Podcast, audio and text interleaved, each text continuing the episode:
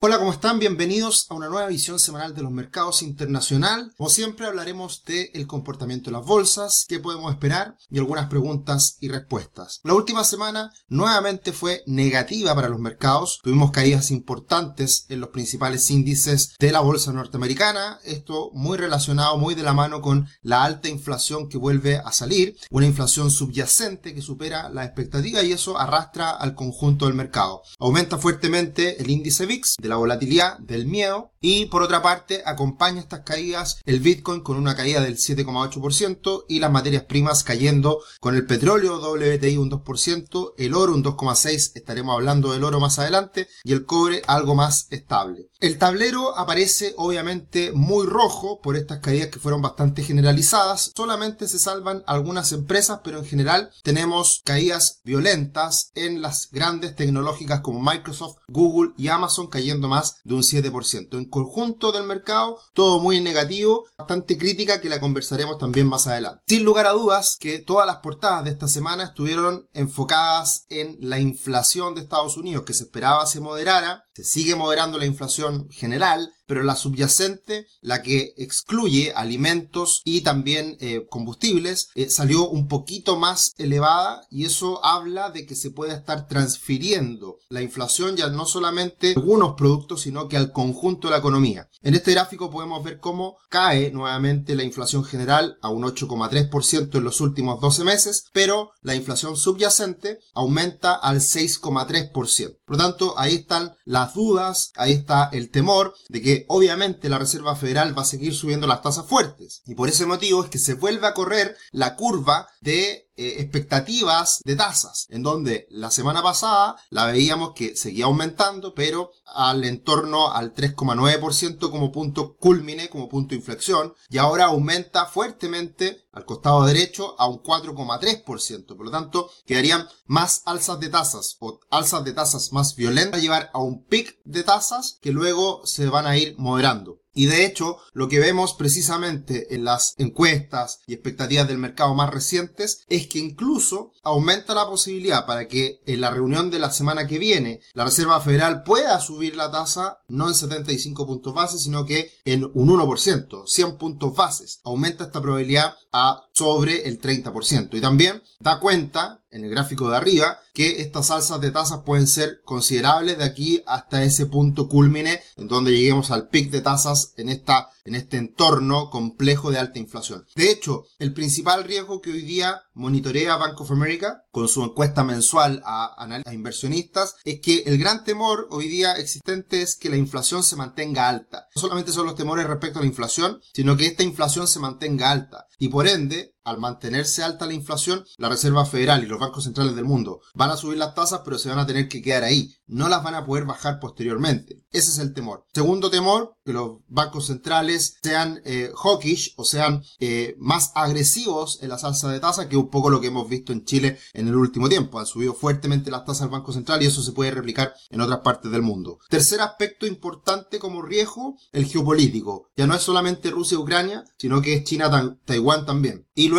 una recesión global que es la consecuencia de todo lo anterior. Al haber más incertidumbre, al haber la inflación alta, al haber alzas de tasas agresivas, puede generar una recesión global. Y luego ya prácticamente el COVID ya no existe como riesgo, por supuesto. Ya quedó atrás y ya damos la vuelta, vuelta a la página en ese sentido. Y en, en este contexto, lo que está mirando el mercado hoy día, ya en septiembre, con la inflación nueva, perdón, ya en septiembre, con la información nueva, las tasas de la Reserva Federal pueden llegar, pueden llegar al, al rango entre el 4 y el 4,25%, que era lo que veíamos antes, que se corrió precisamente a ese nivel las expectativas de alzas de tasa por cifras recientes de inflación. Y en todo este contexto vemos que la bolsa norteamericana, el Standard Poor's 500, está rompiendo esta especie de triángulo que estábamos monitoreando en una corrección del 61,8% de Fibonacci, que era un piso en torno a los 3.900 puntos, se rompe al finalizar la semana y es probable que de esa manera sigan las caídas y vaya a buscar los mínimos anteriores. Todo esto en un contexto también en que la Reserva Federal se junta, sube las tasas y además es un contexto estadístico no muy positivo para la bolsa. Así que se está conjugando todo para que la bolsa pueda seguir deteriorada, deprimida, afectada en el corto plazo y podamos ver nuevamente caídas como se dieron hace algunos meses atrás, en que alcanzó el Standard Poor's 500 los 3.600 puntos y un poquito más. Y lo que estamos observando hoy día es que las tasas de interés reales, es decir, la tasa de interés a 10 años menos la expectativa de inflación a 10 años ya está en terreno positivo y alcanzando ya a superar el 1%. ¿Qué quiere decir esto? Acá tenemos el bono del tesoro de 10 años ya llegando a un 3,5%, los máximos anteriores que se dieron en junio, julio, y por lo tanto esa es la tasa de interés hoy día a 10 años, lo que paga el bono del tesoro a 10 años como tasa anualmente. Si a eso le descontamos la inflación a 10 años 2,5%,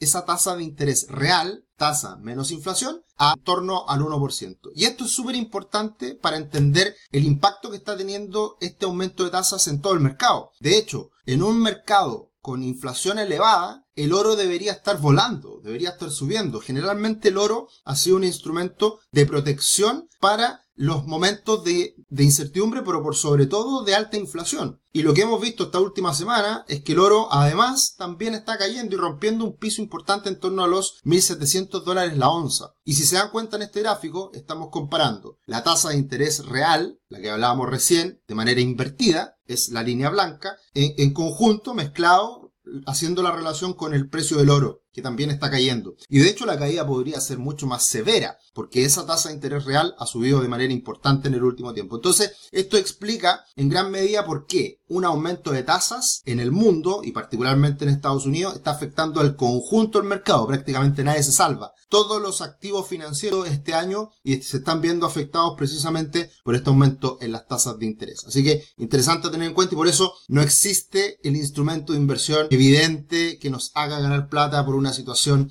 que uno esté observando en los mercados, sino que hay que tener mucho cuidado cómo se van desenvolviendo los diferentes datos, las diferentes cifras, la economía, inflación en este caso, crecimiento, etcétera, y cómo se interrelacionan estos aspectos y termina afectando a diferentes instrumentos financieros. Como siempre, los dejamos cordialmente invitados a que se suscriban a nuestro canal de YouTube. Ya más de 21.000 suscriptores, felices de estar acá semana a semana con nuevo contenido. Esta última semana subimos un video con Ellen, que es nuestra embajadora, embajadora Patrimor. Interesante historia para que la revisen. Además, como siempre, otros videos como hace pocos días, oportunidades de inversión tras previsito, que lo hablamos con Tomás Casanegra. Así que eh, encantado de estar acá semana a semana compartiendo información y por favor compartan esta información, denle me gusta, suscríbanse, etcétera. Estamos acá para ayudar, para entregar educación financiera de verdad. Y también, si no sabes en qué invertir, conversalo con tu asesor financiero, para eso estamos también para ayudarte. Conoce más en patrimor.com. ¿Qué podemos esperar? La noticia extremadamente relevante, no solo la decisión de tasas de la Reserva Federal, que subiría 75 puntos base, del 2,5 al 3,5, sino que muy importante las proyecciones económicas que entregue la Fed, el statement, el comunicado y también la conferencia de prensa posterior de Jerome Powell, su presidente, el, presidente de la Reserva Federal de Estados Unidos. También esta semana conoceremos los PMI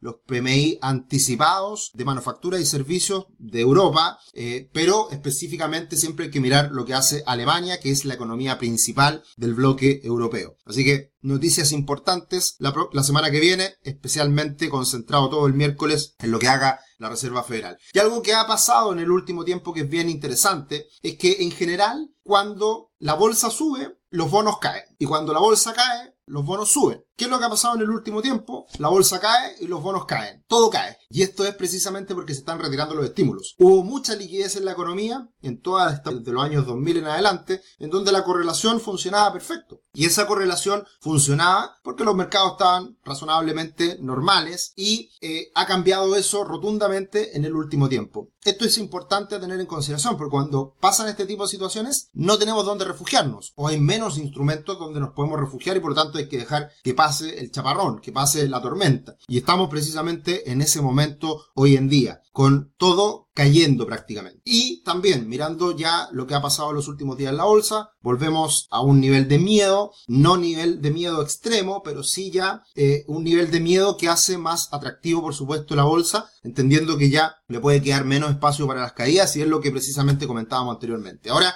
una noticia, una cifra en realidad que preocupa es que en general los ciclos de alza de tasa de la Reserva Federal finalizan, culminan, cuando la tasa de interés supera a la inflación del momento. Hoy día la inflación del momento es un 8,3%. Va a subir a un 3,5, 4,3 con lo que veíamos antes. ¿Va a caer la inflación tan agresivamente en los próximos 12 meses? Esa es la duda y por lo tanto ahí es donde hay bastante opiniones diversas y contrapuestas en que algunos creen que la tasa puede seguir subiendo, mantenerse alta por un buen rato para que realmente la inflación en Estados Unidos caiga. Y eso obviamente si se mantiene por mucho tiempo puede seguir golpeando a los mercados, que es lo que algunos esperan y, por eso se han puesto tan pesimistas con la evolución del mercado en las próximas semanas. Y también todas estas alzas de tasa pueden llevar a una recesión. ¿Cuál es la implicancia de esa eventual recesión? Es que las utilidades de las empresas, el earnings per share, caiga y en promedio en recesiones cae en torno a un 13%. Si caen las utilidades de la empresa, caen las valorizaciones, cae la bolsa. Porque obviamente al hacer los múltiplos, los precios de la bolsa son menores. Ahí está el riesgo, ahí está la explicación de por qué la bolsa ha estado cayendo estos últimos meses y se acerca ya a una caída un poco superior al 20%. Pero hay que tener en cuenta que estamos en un periodo muy negativo ahora en septiembre, lo hemos dicho en las últimas semanas con este gráfico, caída desde mitad de septiembre en adelante considerable, pero hay que tener en cuenta que los meses de septiembre históricamente, pero después viene una recuperación. Así que atentos a lo que pase en el corto plazo, a